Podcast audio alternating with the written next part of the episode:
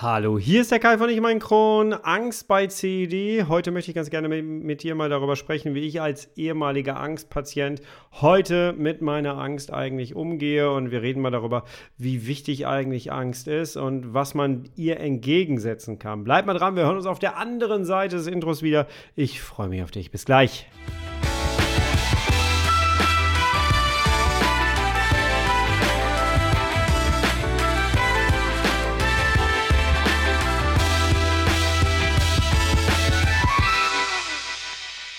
Herzlich willkommen zu einer weiteren Ausgabe von Ich und mein Kron, dein Kron-Pod.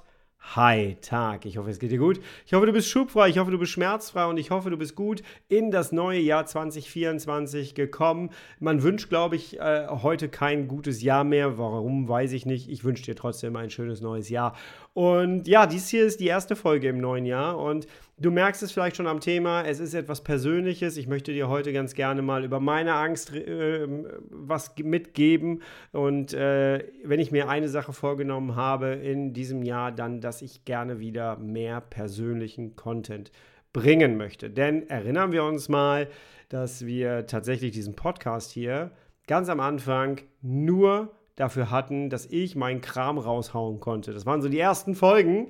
Und ja, da ging es halt wirklich um mich, um meine Erfahrungen. Und dann kamen die Experten dazu und so. Und das wird auch weiter so bleiben. Aber ich möchte ganz gerne wieder so ein bisschen meine Person mit reinnehmen, denn ich habe einfach festgestellt, dass sowohl in den Coachings als auch auf Instagram oder Social Media an sich Menschen schreiben mich an, möchten gerne etwas von meiner Erfahrung äh, mitkriegen und möchten sich davon inspirieren lassen. Und ich habe kein Problem damit, sehr offen ähm, ja, mit meiner Erkrankung umzugehen, mit dem, was ich erfahren habe die letzten Jahre. Und dementsprechend habe ich mir gedacht, lass uns doch mal 2024 ein sehr persönliches Jahr machen. Und ich teile mit dir wieder persönlicher meine Erlebnisse und Erfahrungen aber immer gepaart auch mit meinem Wissen als Sozialarbeiter, systemischer Coach, denn Davon wirst du in dieser Kombination aus meiner Sicht am meisten profitieren können. Jawohl. So, heute Thema Angst und CED oder Angst im Leben mit CED. Ich habe dich auf Instagram gefragt äh, vor ein paar Tagen, ähm, wie sieht es bei dir aus? Kennst du das Thema? Ist das, wie ist das bei dir? Und naja, es haben 22 Prozent gesagt, zum Glück nicht betroffen, aber 78 Prozent haben gesagt, kenne ich sehr gut. Und ja, da kann ich mich auch einreihen. Ich kenne Angst und CED auch sehr gut. Bei mir war Angst ein, ein ganz, ganz großes Thema, vor allem in der Phase vor meiner Diagnose Morbus Crohn. Ich hatte unglaubliche Schmerzen, ich habe an Gewicht verloren, ich habe zum Schluss ja nur noch 50 Kilo gewogen.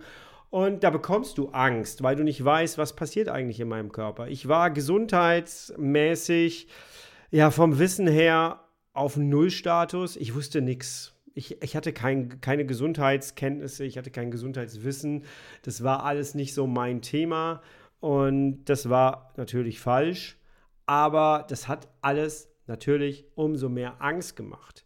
Wie hat sich das äh, herauskristallisiert? Jedes Mal, wenn ich in eine Notaufnahme kam, ähm, saß ich da und habe mich völlig ausgeliefert gefühlt. Ich hatte acht Abszesse, eine Fistel und ich hatte damit auch acht Abszesswunden. Und die Abszesse waren teilweise so groß nach innen, dass ähm, die Wunden sehr groß waren. Zum Vergleich, damit du dir das ein bisschen vorstellen kannst, eine meiner größten Abszesswunden war tatsächlich so groß und so tief wie ein Eierbecher. Nur damit du das mal ungefähr so ja, vor Augen hast, wie groß so etwas ist. Und Abszesswunden müssen ja offen heilen. Und das war sehr, sehr schmerzhaft, vor allem dann im perianalen Bereich. Nicht cool. Ich habe immer das Gefühl gehabt, ich hatte da ja keine Diagnose und ich hatte immer das Gefühl, je mehr ich diese Operation hatte, und ich bin ja immer von Operation zu Operation gegangen, ich hatte die Abszesse teilweise immer im Jahreswechsel, also ein Jahr gut, dann wieder da, dann wieder da und so. Das war schon sehr, sehr zehrend und ja, rückblickend äh, weiß, wüsste ich heute, was zu tun ist. Ne? Damals wusste ich es halt irgendwie nicht. So. Aber es hat alles mit dazu beigetragen, dass ich ja immer weniger wurde ich immer mehr Schmerzen hatte, dadurch immer weniger Energie hatte und dadurch natürlich auch weniger resilient war. Und dadurch kommt natürlich nochmal Angst. Wenn du sehr verletzlich bist und hast keinen Plan, was eigentlich in deinem Körper gerade los ist, dann bekommst du es mit der Angst. Und Angst ist ja erstmal ein guter Schutzmechanismus, der auch wirklich wichtig ist. Aber ich, es führte bei mir jedenfalls dazu, dass ich immer mehr zum Angstpatienten geworden bin, sei es beim Zahnarzt, sei es äh, in der Notaufnahme, im Krankenhaus. Es wurde eigentlich immer schlimmer. Und natürlich hatte ich dann den großen Worst Case, das war mein Darmriss damals. Und ab da wurde es mit der Angst tatsächlich immer ein bisschen besser, denn ich habe plötzlich gelernt, ich muss mich meiner Angst stellen. Und das auf eine Art und Weise, wie ich es nicht jedem wünsche. Aber ich bin eine Person, die lernt aus Schmerzen. Das ist blöderweise so, aber ich brauche manchmal diesen Druck, um etwas zu lernen um, um, und um mich zu bewegen. Und ich weiß, vielen von euch geht es da draußen ähnlich. Und ja, den Druck hatte ich dann, als ich auf der Intensivstation aufgewacht bin. Muss es immer so weit kommen? Auf gar keinen Fall. Aber ich weiß auch aus meinen Coachings und aus meinem eigenen Leben, dass Angst sehr schnell dazu beitragen kann, dass du dich selbst sabotierst in deinem Leben. Und damit hat Angst plötzlich einen hohen Stellenwert in deinem Leben.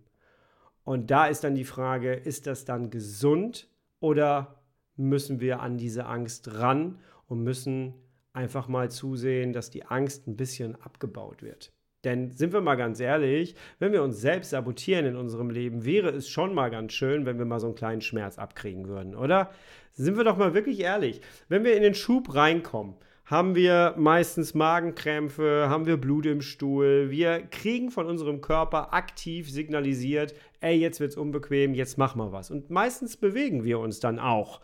Wenn wir uns in unserem Alltag selbst sabotieren, merken wir das nicht so richtig. Und die Konsequenz spüren wir meistens erst drei, vier Wochen später oder wann auch immer. Aber meistens später und nicht sofort. Und wie schön wäre es, wenn wir bei jeder Selbstsabotage und bei jeder Angst, die wir haben und bei jedem Gedanken, den wir denken, der völlig an den Haaren herbeigezogen ist, wie schön wäre es, wenn wir da mal so einen kleinen Schmerz spüren würden. Einfach, damit wir signalisiert bekommen, ey, falscher Weg, dreh wieder um, mach weiter. Das wäre schon cool, oder? Ich möchte dir ganz gerne gleich mal so ein bisschen mit an die Hand geben, wie ich mittlerweile mit meiner Angst umgehe. Ich bin heute kein Angstpatient mehr und möchte ganz gerne mit dir mal so ein bisschen die einzelnen Etappen durchgehen, wie ich da hingekommen bin, keine Angst mehr zu haben. Tough times never last, but tough people too.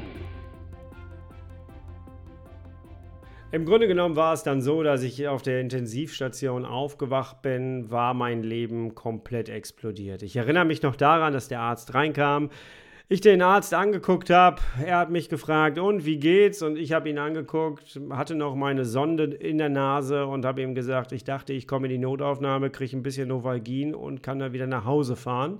Und der Arzt dann sagte, ein bisschen Novalgin habe ich ihm auch mit reingegeben. Oh, und das war eine Phase, wo ich gemerkt habe, mein Leben ist nicht mehr mein Leben, wie es vorher war. Das war alles nicht cool. Mein erster Gedanke, als ich aufgewacht bin auf der Intensivstation, war tatsächlich, äh, dass ich, ich habe wirklich, ich kann mich da noch richtig gut dran erinnern, meine Augen gingen auf, mein Kopf war Richtung diesen großen Turm, der neben dem Bett stand mit, ich glaube, es waren fünf oder sechs Spritzen, die alle automatisch irgendwas in meinen Körper reingepumpt haben. Und ich kann mich noch daran erinnern, dass ich gedacht habe, oh nein, das ist nicht gut. Nein, das ist nicht gut. Und das habe ich ungefähr dreimal wiederholt. Und dann kam auch schon irgendwann der Arzt zu mir und dann haben wir das gesprochen. So in meiner Erinnerung. Ähm, ab da bin ich mit einem Stoma aufgewacht und ab da war mein Leben ein anderes. Und ich war plötzlich dem ausgesetzt, wovor ich immer Angst hatte. Und ich werde sehr oft gefragt, wie war das denn, als du plötzlich nach dem Darmriss wieder aufgewacht bist, hast du dann Angst gehabt? Und ja, ich habe Angst gehabt. Ich habe, glaube ich, schon mal darüber gesprochen, irgendwo auf diesem Podcast mit Sicherheit. Ähm, die Nächte waren plötzlich mein Feind. Als ich dann von der Intensivstation runtergekommen bin auf die normale Station, habe ich die Nächte nicht gut verbracht. Ich habe eigentlich nur geschrien, ich habe nur geheult. Ähm, ich kann mich richtig daran erinnern, dass ich da erstmal richtig verstanden habe, was eigentlich passiert ist, ähm, wie nah ich eigentlich da dran war zu sterben. Zur Erinnerung, der ganze Darmriss war an meinem ersten Hochzeitstag. Und ja, da gehen dir halt einfach Gedanken durch den Kopf. Und damit kam dann aber auch ganz schnell die Angst. Und ich erwähne das Ganze jetzt, weil ich ganz gerne mit dir teilen möchte, wie absurd es manchmal ist. Denn ich bin plötzlich, ich lag da halb tot, mein Körper hat immer noch gegen, äh, gegen die Blutvergiftung angekämpft und äh, gegen die Bauchfellentzündung. Und dann liegt Kai da und überlegt sich, ja, wie zahle ich denn jetzt die Miete weiter? Wie ist denn das jetzt? Mein Gehalt, was ist denn jetzt? jetzt? Ich kann ja morgen nicht wieder arbeiten gehen, das dauert hier mit Sicherheit länger als zwei, drei Wochen. Und dann war ich auch noch voller Medikamente und dementsprechend kam schrittweise mit dem Verarbeiten der Situation oder mit dem Annehmen der Situation, was auch lange gedauert hat, äh, kam aber immer mehr Angst mit ins Spiel. Wenn ich aber heute rückblickend äh, da drauf schaue auf die Situation, war vieles unbegründet. Aber das weißt du in solchen Situationen ja nie. Aber wir können ja für die Zukunft daraus lernen. Und ich habe mir damals die Frage gestellt, welche Angst war damals eigentlich unbegründet und warum hatte ich diese Angst in der jeweiligen Situation? Und bei dieser Selbstreflexion bin ich immer wieder zu der Antwort gekommen und zu dem Entschluss gekommen, es lag einfach daran, dass ich nicht ausreichend Informationen hatte. Egal welche Bereiche.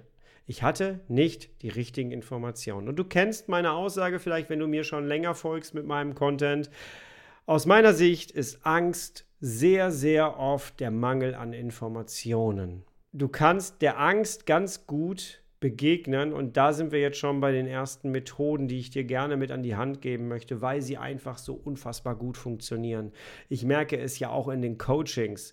Ich gebe das Ganze ja auch weiter an die Leute, die zu mir ins Coaching kommen. Es hilft einfach, wenn du ein bisschen Abstand daraus nimmst. Das kannst du machen, indem du zum Beispiel eine Ist-Situation beschreibst auf dem Papier mit einzelnen Stichworten. Dann hast du Distanz geschaffen. Dadurch siehst du bestimmte Dinge klarer. Du hast die Emotion ein bisschen rausgezogen. Das ist nämlich das Allerwichtigste, weil bei den Angstgedanken ist sehr viel Emotion drin und ich weiß nicht, wie es dir geht, wenn du Angst hast. Bei mir ist dann zu viel Emotion drin. Und mittlerweile weiß ich, dass ich diese Emotion erstmal rausziehen muss. Und das schaffst du, indem du tatsächlich Distanz schaffst. Und das schaffst du, indem du eine Ist-Situation machst, indem du einfach ein paar Stichworte aufschreibst und einfach nur die Situation beschreibst. Und dann stellst du dir die Frage, welche Informationen benötige ich? Habe ich alle Informationen, die ich brauche?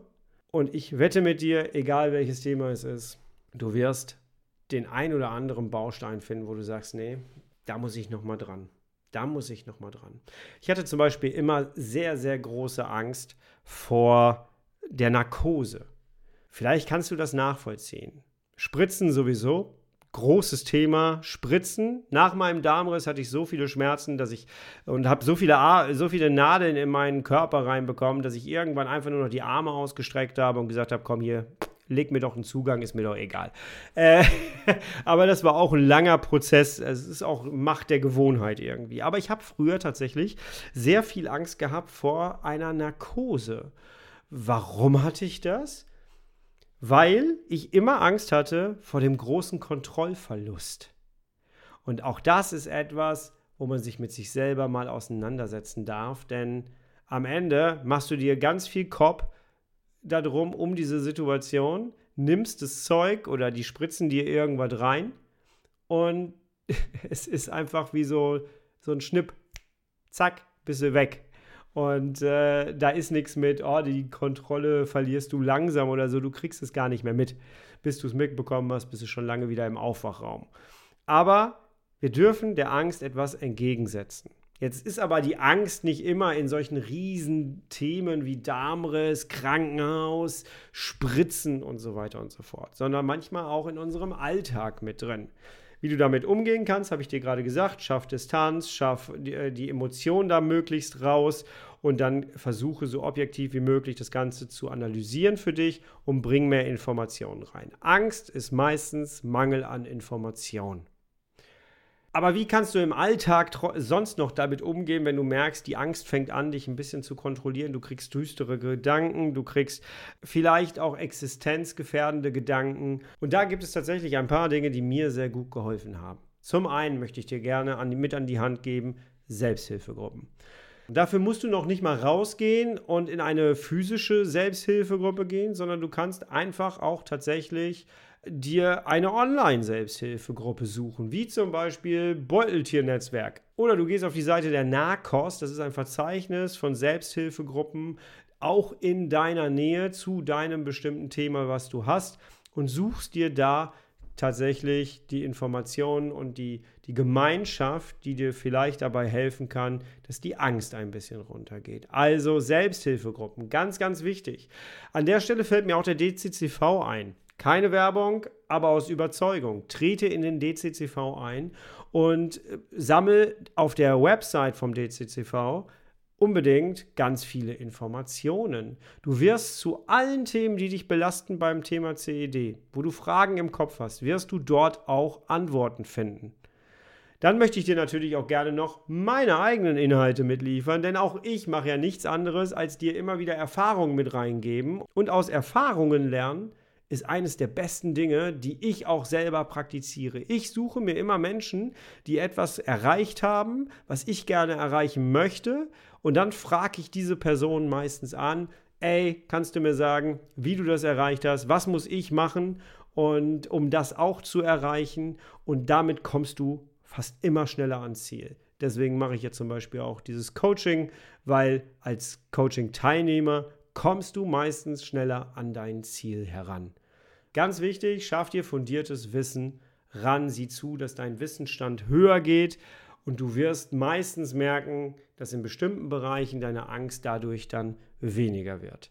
Angst wird meistens weniger durch mehr Wissen und durch mehr Erfahrung. Je mehr Erfahrung du hast, desto weniger Ängste musst du haben. Du glaubst gar nicht, was ich für eine Angst hatte, als es hieß, ich kriege einen Port in die Schulter wo dann jede Woche eine neue Nadel reingesteckt wird und dann eine künstliche Ernährung dadurch fließt. Jede Woche ein Nadelwechsel in eine Membran, die unter meiner Haut liegt. Da ging ein Kopfkino los, das kannst du dir gar nicht vorstellen. Aber es war am Ende gar nicht so schlimm.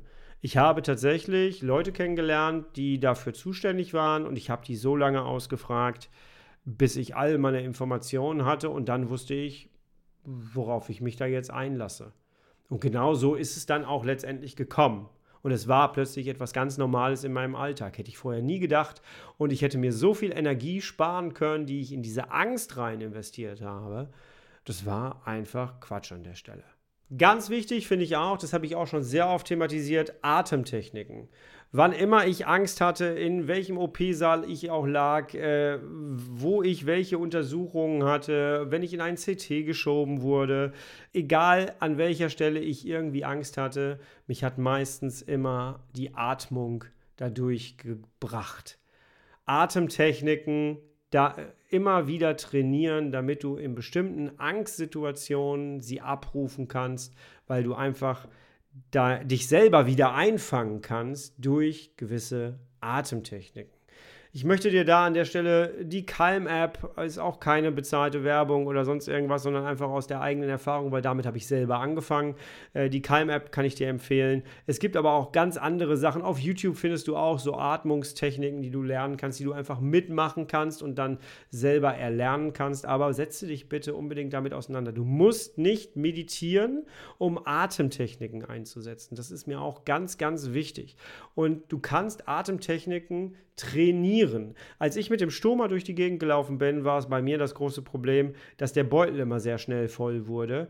Und ja, das meine Förderung auch irgendwie mit meinen Gedanken zusammenhing. Das heißt, ich musste mich immer selber einfangen und mich selber beruhigen, damit mein Darm sich beruhigt. Und das habe ich tatsächlich durch Atemtechniken geschafft. Und das kann ich dir nur sehr, sehr empfehlen. Ich nutze das heute immer noch in verschiedensten Situationen, wo ich mich selber auch mal einfangen muss. Und ja, probiere es bitte unbedingt aus oder erlerne es professionell wie auch immer. Aber setz dich mit dem Thema bitte, bitte auseinander. Ganz wichtig ist, das Wissen ist da. Du musst dir nur das jeweilige Wissen zu deiner Situation aneignen. Ein ganz, ganz großer Teil, der auch sehr, sehr wichtig ist aus meiner Sicht, ist tatsächlich die Körperverbindung. Sieh zu, dass du eine gute Verbindung zu deinem Körper hast, dass du deinen Körper kennst, dass du deinen Körper so gut kennst, dass du die Signale wahrnimmst, dass du mit ihm kommunizieren kannst. Denn wenn du das schaffst, dann kannst du deinem Körper manchmal auch Dinge zutrauen, bekommst ein Selbstbewusstsein, du merkst, jetzt kann ich zum Beispiel Dinge machen, die früher nicht funktioniert haben und dadurch wirst du auch weniger Angst haben, denn Du weißt, was dein Körper kann und was er nicht kann und wo seine Grenze ist und du weißt, wo die Komfortzone ist. Also schaff dir eine starke, gute Körperverbindung. Schau gerne mal auf meiner Homepage vorbei, ich und mein Kron.de. Abonniere gerne mein Schublöscher-Magazin. Da werde ich dir auch immer wieder Dinge aus meinem Alltag erzählen und du wirst dir da mit Sicherheit auch Dinge rausziehen können. Angst ist ein großes Thema in fast allen Coachings. Und ich möchte gerne, dass du weißt, dass Angst etwas völlig Normales ist. Aber du darfst dich mit deiner Angst auch auseinandersetzen. Du darfst zusehen, du darfst sie angucken, du darfst ihr sagen, hey, du bist da, nimm Platz, aber mach's dir nicht allzu gemütlich. Und dann setzt du dich damit auseinander und stellst dieser Angst auch etwas entgegen, weil wir möchten beide verhindern, dass du von deiner Angst getrieben wirst. Das ist dann nämlich nicht cool. Dann hast du einen Kontrollverlust. Wenn die Angst deine Lebensplanung übernimmt. Das ist nicht gut. Da wollen wir nicht rein. Das hat nicht viel damit zu tun, die Lebensqualität bei CED zu erhöhen. Da stimmst du mir hoffentlich zu. Ich hoffe, du konntest dir das eine oder andere rausziehen aus dieser kleinen Podcast-Folge.